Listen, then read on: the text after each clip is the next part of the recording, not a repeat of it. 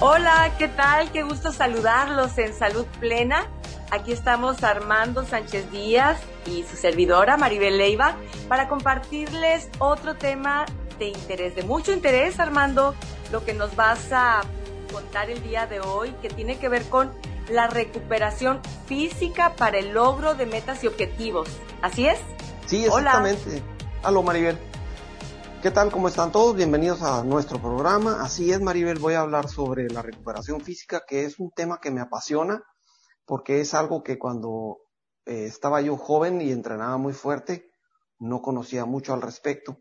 Y ahora ya más grande, me doy cuenta que hay mucha información más nueva y se puede utilizar una, en gran medida para poder lograr ese objetivo físico que buscan las personas, eh, que muchos de ellos son eh, ahora pues bajar de peso, Vamos a tratar de resolver algunas dudas al respecto.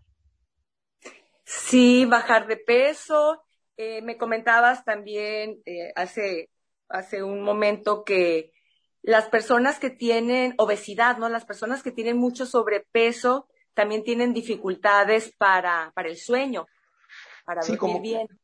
Como que es un factor, un común denominador entre las personas y yo lo vivo aquí en la consulta, en mi consultorio, cuando vienen a visitarme para crearles un programa de alimentación combinado con ejercicio, veo que muchos de ellos traen eh, sueño interrumpido.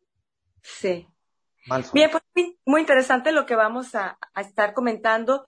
Fíjate que en eso que hablas tú de la recuperación física, también nosotros necesitamos una recuperación mental, una recuperación psicológica después de, de, un, de un trauma, ¿no? Eh, recuerdo cuando trabajé en, en televisión, sobre todo en el mes de octubre, que se le conoce como el mes rosa o el mes de, de la campaña de lucha contra el cáncer de mama, me tocó entrevistar a muchas mujeres que eran sobrevivientes de, del cáncer y había algo que me llamaba la atención, que varias de ellas llegaron a decir gracias al cáncer. Y a mí esto me, me parecía pues inverosímil, ¿no? Eh, me costaba trabajo creer cómo puedes darle gracias a una enfermedad que yo creo es de las más temidas. Simplemente escuchar el, el, nombre y sobre todo si es un diagnóstico para ti o un ser querido, pues es de las más temidas. Sí. Y lo que ellas referían y, ellas contaban es que el impacto había sido tan, tan duro, se había convertido en una crisis de salud, en una crisis emocional, que una vez después de la recuperación y de llevar este proceso de duelo, porque es un duelo lo que atraviesas en la pérdida de la salud, ellas tenían un cambio en su vida, y no, no es que volvían a ser eh, las personas que eran antes de la enfermedad, sino que eran mejores. Y esto es a lo que se le llama la resiliencia. La resiliencia es esta capacidad de superar una crisis, un trauma, una adversidad y no solo superarla, sino crecer. Y es ahí donde la vida muchas veces es lo que nos enseña, que para que nosotros podamos realmente apreciar la vida, hay que saber lo que es estar en el fondo, estar en el hoyo. Y es lo que les pasaba a estas mujeres. Por esto ellas decían que después de haber atravesado tanto sufrimiento, lograban ver la vida de, otra manera, de otra, con otra perspectiva, eh, elegían sus batallas, digamos, ya aprendieron a soltar aquellas cosas que no eran tan importantes que antes les molestaban mucho, las entristecían y ahora no, ahora realmente veían la vida de manera diferente, eh, como esta frase de Nietzsche, de lo que no te mata te fortalece. Y bueno, en relación a que tú estás hablando de una recuperación física, pero también esta recuperación emocional, eh, recuperación psicológica. Y para poder ser más felices, para lograr ser más felices, de hecho, fíjate que hablando sobre el tema de la felicidad, por ahí me, tocó leer algo que decía, el pilar de la felicidad es la infelicidad. Es decir, para que nosotros podamos realmente sentirnos plenos y felices, tuvimos que haber atravesado por momentos oscuros en nuestra vida donde supiéramos lo que es la infelicidad. Solo así podemos entonces apreciar los buenos momentos. Y esto yo creo que a todos nos ha pasado, creo que todos nos podemos poner a recordar algún momento que para nosotros fue crisis en nuestra vida y, cómo nos cambió. Cómo el panorama, sí. ¿Cómo nos Después cambió de haber pasado por esa crisis, ves las cosas distinto. Claro. aprendes a apreciar más. Sí. Hay un crecimiento personal, ¿no? Claro, sí. Hay un crecimiento personal que lo hemos hablado también cuando tocamos el tema del duelo, que tiene diferentes etapas. La última etapa es la de aceptación, que es donde ya la persona se vuelve resiliente y entonces no solo supera ese dolor, sino crece de manera personal o espiritual. Hay un crecimiento, un aprendizaje. Y bueno, está, está interesante. Ahorita que platicabas eso, ahorita que estabas hablando de ese tema, recordé una película que vi con el Tom Hanks, no sé si la recuerdan, es la del Apolo 13. Esta ah, película donde los astronautas se quedan atorados en la nave para regresar, algo falla y se quedan ni siquiera medio camino, no lo recuerdo, pero estaban muy lejos de la Tierra. Eran tres astronautas, uno de ellos es Tom Hanks. Pero al... Hanks hizo, el, hizo, el, papel, ¿no? Del hizo astronauta. el papel del astronauta, de un James Lovell, que era el capitán de la nave. Y es historia real, es verídico. Bueno, a él, al, al astronauta, al real, al, de la vida real, lo vi que lo entrevistaron en un programa y le preguntaban cómo veía los problemas ahora con esa experiencia que tuvo de quedarse varado en medio de la nada, así en medio de la nada en el espacio. Y si no hay recursos.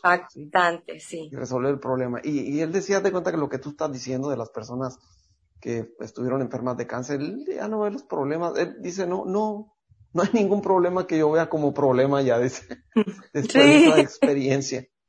Sí, así es. Y por eso decía, todos tenemos alguna situación eh, y a mí me gusta recordarlas. A mí me gusta que, que esas experiencias las tengamos como almacenadas y yo siempre invito a la gente a que hagan como un departamento ahí en su mente de, de experiencias que les pueden servir para volverlas a, a, sacar en otra situación donde se vean en conflicto, en alguna crisis, en algún problema, recordar lo que viviste, y cómo lo pudiste superar. Y entonces es un, fortalecimiento, recordar que tú tienes las herramientas para salir adelante, ¿no? Sí, está muy interesante. Y en la cuestión física, pues nuestro cuerpo igual, nuestro cuerpo también necesita esta recuperación para estar mejor. Sí, fíjate Maribel que ahorita, antes de empezar con, este, ¿cómo? antes de empezar con este tema de la recuperación, quiero complementar algo que tú dijiste sobre lo que dijiste de recordar los problemas. Una vez hice contigo un ejercicio en donde repasamos eh, las situaciones difíciles por las que yo había pasado. E hicimos una lista y esa lista la tengo todavía, Maribel. Así, hicimos un, mm. un repaso de situaciones difíciles. Es muy importante. Y, y les digo eh, los, a los que nos están escuchando, fíjate que ya la había hecho yo antes, porque he hecho muchos ejercicios de diferentes tipos. Ya tenía yo una lista, pero se me perdió, se me olvidó porque habían, pues, no sé, regularmente soy una persona positiva. Y se da la casualidad que hicimos un ejercicio tú y yo y repasé esos puntos y dije, mira qué bueno es tenerlos a la mano, tenerlos ahí apuntaditos para que veas cómo saliste de algunos problemas y cómo estás ahora para que veas la situación positiva que estás viviendo. Que ningún problema es un problema, todo se puede resolver. Todo problema tiene solución y si no la tiene es que no es un problema. Exactamente. Dice la frase qué bueno que mencionas lo de escribirlo, ¿eh? Porque sí. para que no nos, a veces la memoria nos falla, tener, tener la lista de situaciones críticas y que lograste superarlo, eso es como aliciente, ¿no? Fortaleza para, para otra situación donde vuelves a atravesar por algo difícil. Así es.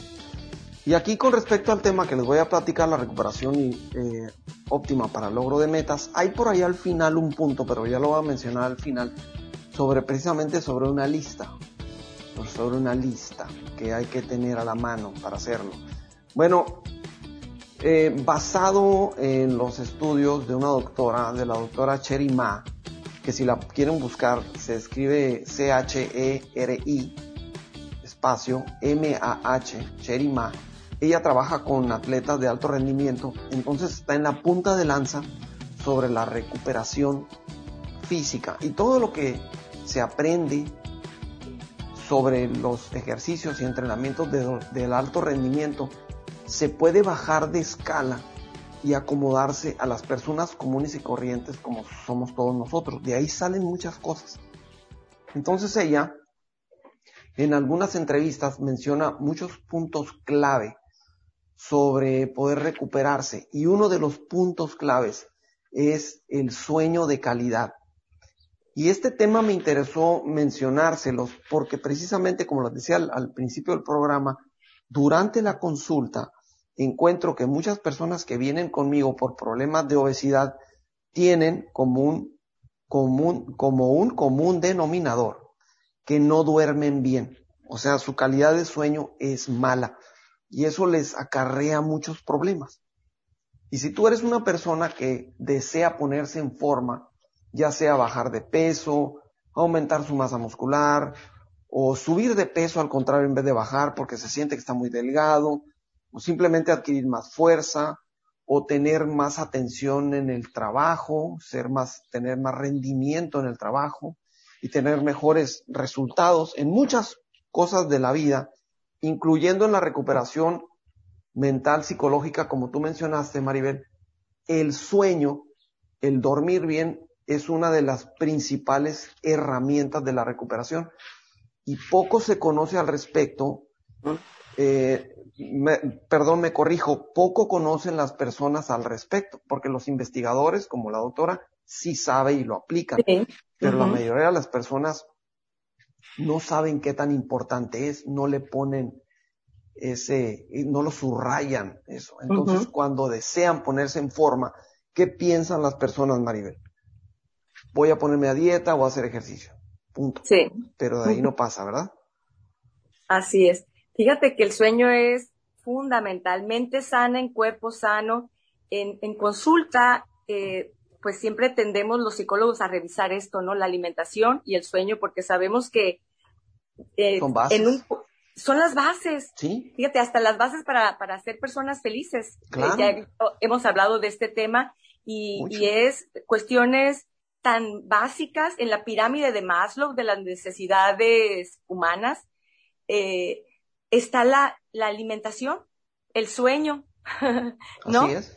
y, y, una, una mente que está bien descansada es, es una mente o es una persona que al siguiente día va a tener mejor estado de ánimo. Cuando nosotros no dormimos bien, no enfocamos bien, entonces no, no estamos atentos en nuestro trabajo, podemos cometer más errores y nuestro estado de ánimo también baja.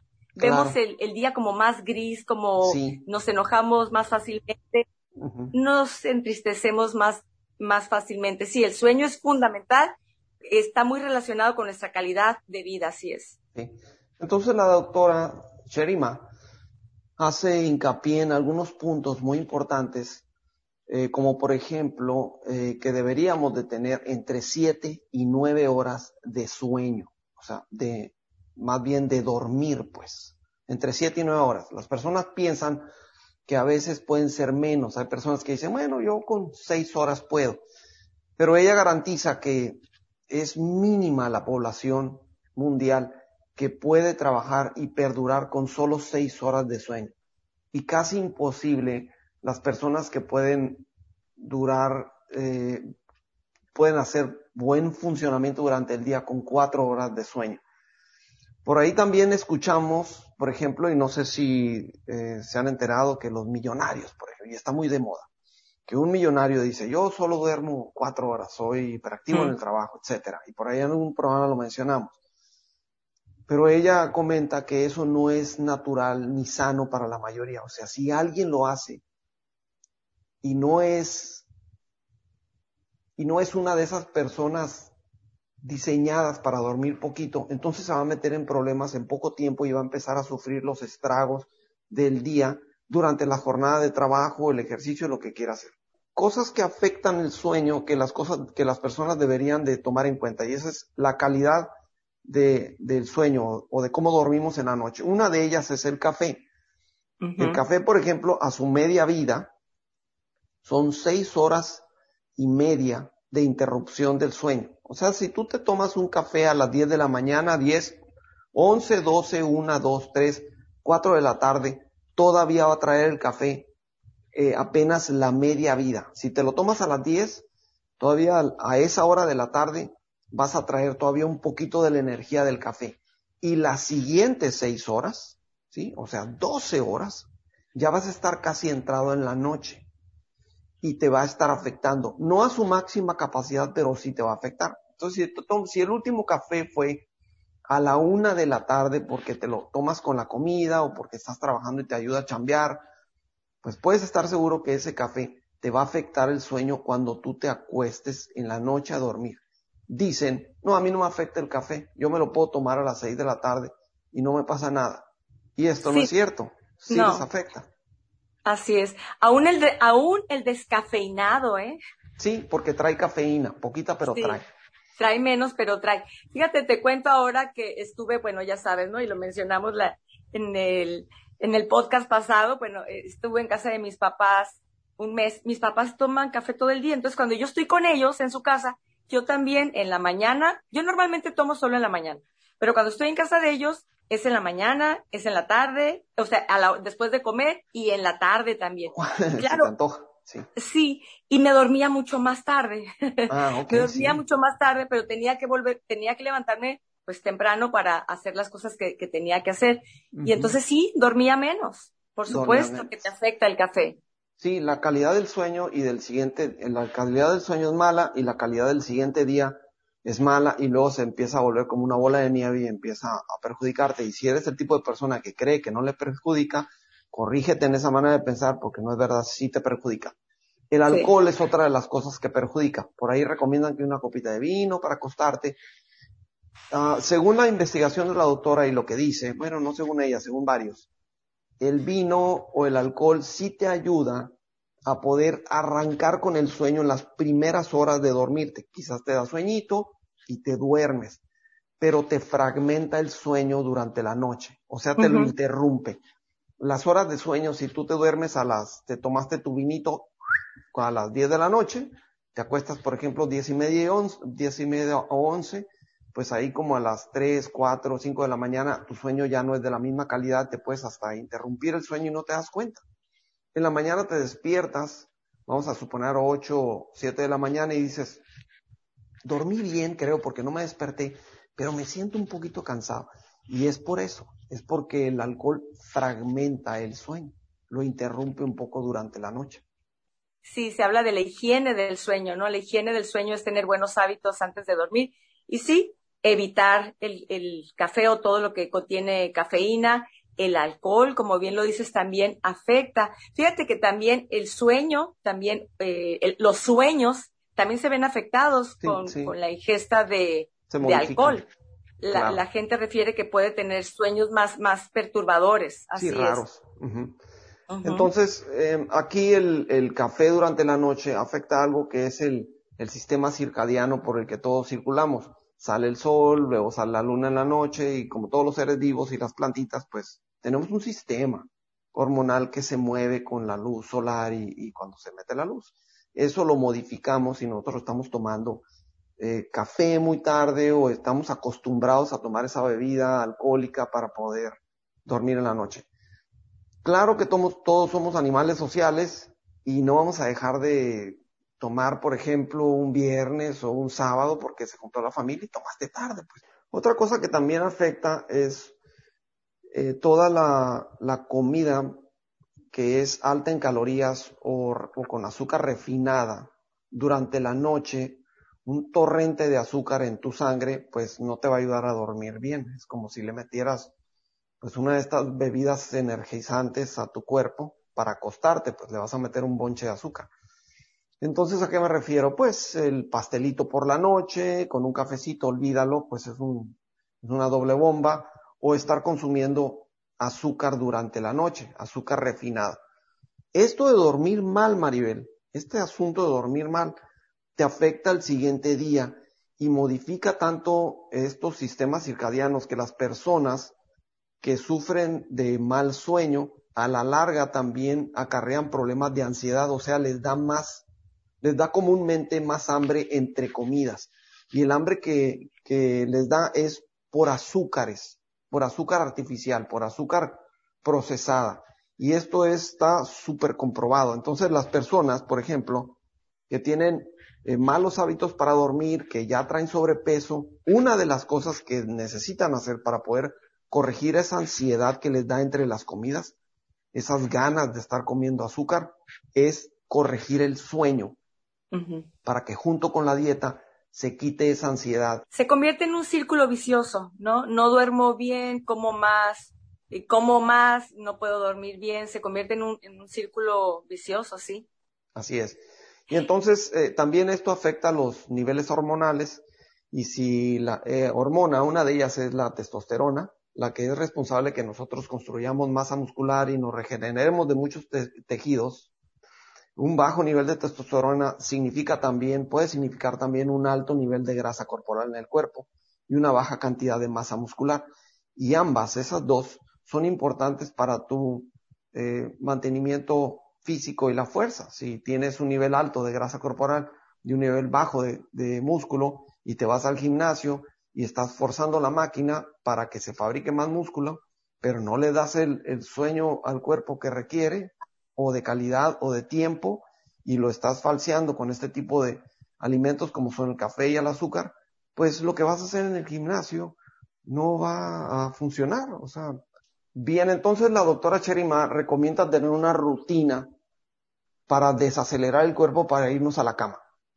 Y esto es una rutina. Eh, una rutina son hábitos que nosotros tenemos para desacelerar nuestro acelere del día, por decir así, y empezar a perfilarlos hacia la cama. Por naturaleza el cuerpo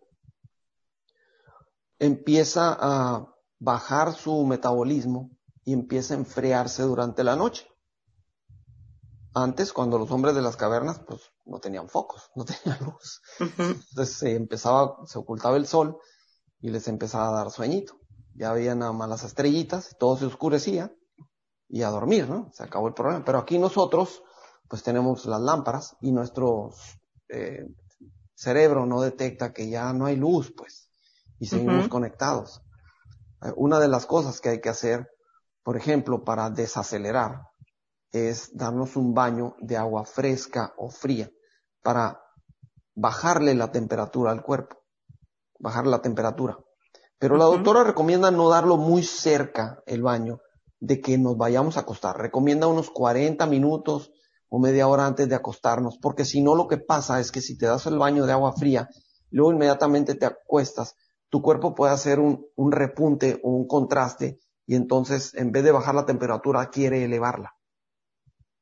Si te das el baño una media hora antes o 40 minutos antes de agua fresca para que te relajes y luego todavía haces algunas otras actividades y luego ya después te, te acuestas, te va a funcionar muy bien. ¿Me ibas a decir algo, Maribel? Sí, que el problema que, que está surgiendo ahorita en la era de la tecnología, ¿no? Eh, con los celulares, mucha gente también está teniendo problemas del sueño porque se acuesta y sigue con el celular en la mano y está ahí en las redes sociales o está viendo videos o lo que sea. Es por esto y es tan sabido que existe el modo nocturno, donde baja la intensidad de la luz. Ah, sí. ¿Por qué? Porque fondo oscuro. Claro, fondo oscuro, que tiene que ver con lo que estabas diciendo, ¿no? La melatonina, es decir, la hormona para, para del sueño se le conoce. Entre más luz hay, pues menos sueño nos da. Entonces hay que ir bajando la intensidad de la luz, por eso hay el modo nocturno también en el celular. Y como parte de esta higiene del sueño es desconectarte también de los móviles antes de irte a la cama, porque si no, no vas a poder dormir eh, oportunamente y además eh, en la, con la calidad que cada quien quisiera. Sí, de hecho ella, recomienda que después de, las después de las 10 de la noche cero TV, cero, cero celular. Que sé que para muchas personas les va a costar trabajo, ¿no? Sí. Mira, Maribel, yo, yo me acuesto como a las diez y media de la noche pero sí veo televisión, un poquito, no mucho. De hecho, no me gusta ver las noticias porque están muy feas. El celular eh, lo voy apagando, casi me desconecto de él. Mande.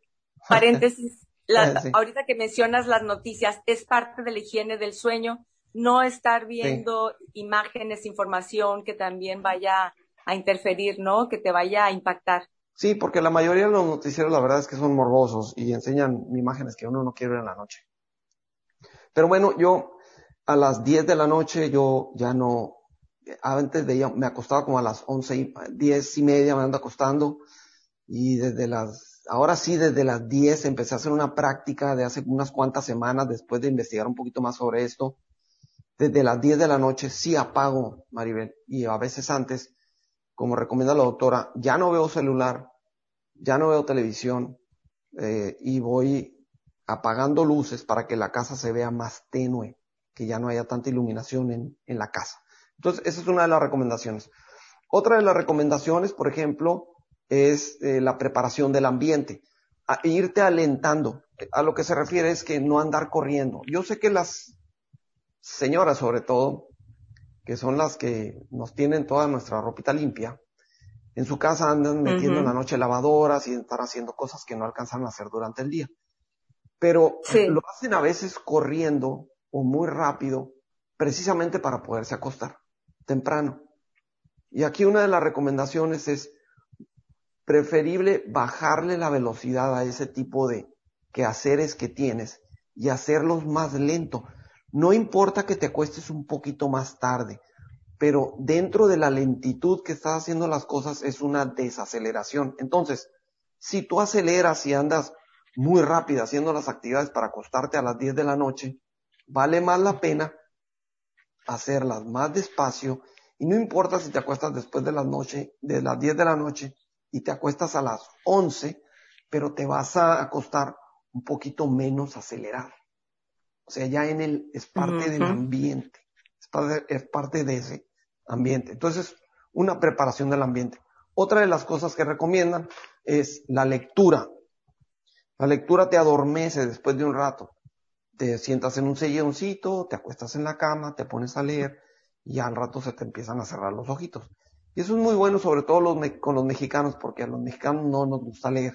Y entonces sí, no, no, entonces a la, lectura a muchos les aburre y va a ser un buen aliciente para que se duerman más rápido. Oye, pero a veces puede pasar que estás tan entretenido con, con la lectura que eso hace que te acuestes más tarde también. pero tú, Maribel, tú eres como el 1% de excepción de los mexicanos porque tú sí lees y a ti sí te entretiene la, la lectura. tú sí te puedes enganchar. Otra de las cosas que recomiendo también es estiramiento ligero, o sea, algún estiramiento pequeño, alguna rutina de estiramiento y la puedes ver en Google, la puedes bajar de, de algunas imágenes de Google o alguna video de YouTube, nada más que no veas el, el video durante la noche te aprendes dos o tres posturas de estiramiento, las haces y te acuestas y a dormir. Otra recomendación también es tener un cuaderno de notas enseguida de la cama. Y esta es una gran recomendación, de las más importantes. Haz de cuenta que subraya esta. Porque nosotros cuando dormimos en la noche, de repente nos acordamos de algo, híjole, esto me está preocupando. Pero si tienes el cuadernito por un lado, sacas la hojita del cuadernito, te pones a escribir ahí, y entonces dices, mañana en la mañana atender este asunto de que, no sé, que el perro ladra mucho y le cayó gordo a mi vecino. Lo que sea, pues, ¿no? Lo apuntas ahí y cuando lo apuntas, tiende tu mente a desconectarte de eso porque ya, ya lo atendiste, pues, ya a lo que sigue. Pues, entonces ya a lo que sigue que es dormir. Entonces es bueno el, el cuadernito. Excelente. Un ladito ahí cuando te vayas a acostar. Y la última ya para despertarte y despertarte, ya que tuviste una buena práctica de hábitos para dormir, cuando te despiertes, todos los celulares y los eh, despertadores tienen un botoncito que se llama snooze, que le picas y te da cinco minutos más. Bueno, hay personas que no tienen buena calidad de sueño y le pican y le pican y le pican y le pueden estar picando durante una hora, cada cinco minutos. ¿En serio? cada cinco Creo minutos. Que yo he sido de esas. sí, le van, le pican y le pican y le pican. Y entonces ya se les fue. Cinco minutos más, cinco minutos se quiere levantar a las siete de la mañana, pero lo ponen a las seis. Y le pican al snooze durante una hora hasta que le da las siete. Bueno, realmente lo que hicieron es que perdieron una hora de sueño, porque estarle picando durante una hora les robó todo ese tiempo de calidad de sueño. En vez de hacer eso, si te vas a levantar a las siete, mejor pundes tu despertador al 10 para las 7 y sabes que nomás le vas a poder picar el snooze una o dos veces y te vas a tener que levantar. Pero te va a funcionar porque vas a ganar una hora completa de sueño. Una hora más, o sea, de calidad de sueño. Y cuando le piques al snooze antes de las 7 de la mañana, 10 minutos antes, adivina que vas a estar mucho más descansado y a lo mejor le picas dos veces y para arriba. Y la otra es que si te quieres despertar pronto, ¿sí? Ya después de levantarte, una de las mejores recomendaciones es salirte al sol. Ya te saliste, por ejemplo, a ti que te gusta el cafecito, Maribel, en la mañana, si te quieres despertar mal, más, si te quieres despertar más, te vas con el cafecito afuera, te paras en el sol, unas bebidas ahí a gusto, que te dé el sol así como Superman y te vas a reactivar. El sol es uno de los mejores reactivadores que existe y es natural y hasta la fecha no cuesta nada. Entonces, esas son las recomendaciones de la pues, doctora pues, ¿Energía solar? Energía solar. Esas son las recomendaciones de la doctora Cherima. Espero que las tomen en cuenta. Y si alguna se les pasó, pues le ponen otra vez a empezar al programa y las van a volver a escuchar. ¿Qué te parecieron, Maribel? Excelente, Armando, porque como lo decíamos, es básico para querer tener calidad en nuestra vida, sentirnos bien, funcionar bien. Hay que reparar, hay que dormir, hay que descansar. Sí, y es, un problema que ahorita se está teniendo mucho, se tuvo en, el tiempo de, de, pandemia, que es algo de lo que vino a alterar, ¿no? Trastornos del sueño. y que se sigue teniendo, te digo, por el mal uso y el abuso que tenemos de los móviles, de los celulares. Pues muy interesante y para tomar en cuenta. Y siempre se aprende algo nuevo aquí en Salud Plena. Y por cierto, les adelanto, en el siguiente podcast estaremos hablando y quiero compartirles sobre el miedo a los cambios, que yo creo que es algo que nos pasa a la gran mayoría de las personas, a unos poquito, a otros muchote, a otros se convierte en una patología el no poder eh, realizar cambios. Y, y, lanzaría esta pregunta de ¿qué harías si no tuvieras miedo? Así que, ¿qué te parece, Armando, este tema, el miedo a los cambios? Buen tema y, y, seguramente lo vas a manejar de manera muy interesante. Eso esperamos y, y cómo hacerle, ¿no? Para vencer estos miedos y adaptarnos a esos cambios. Pero bueno, será en la próxima. Ha sido un gusto estar compartiendo con todos ustedes y contigo, Armando, que tengas una feliz tarde, día, noche. Igualmente, Maribel. Y hasta pronto. Nos esperamos por aquí. Bye.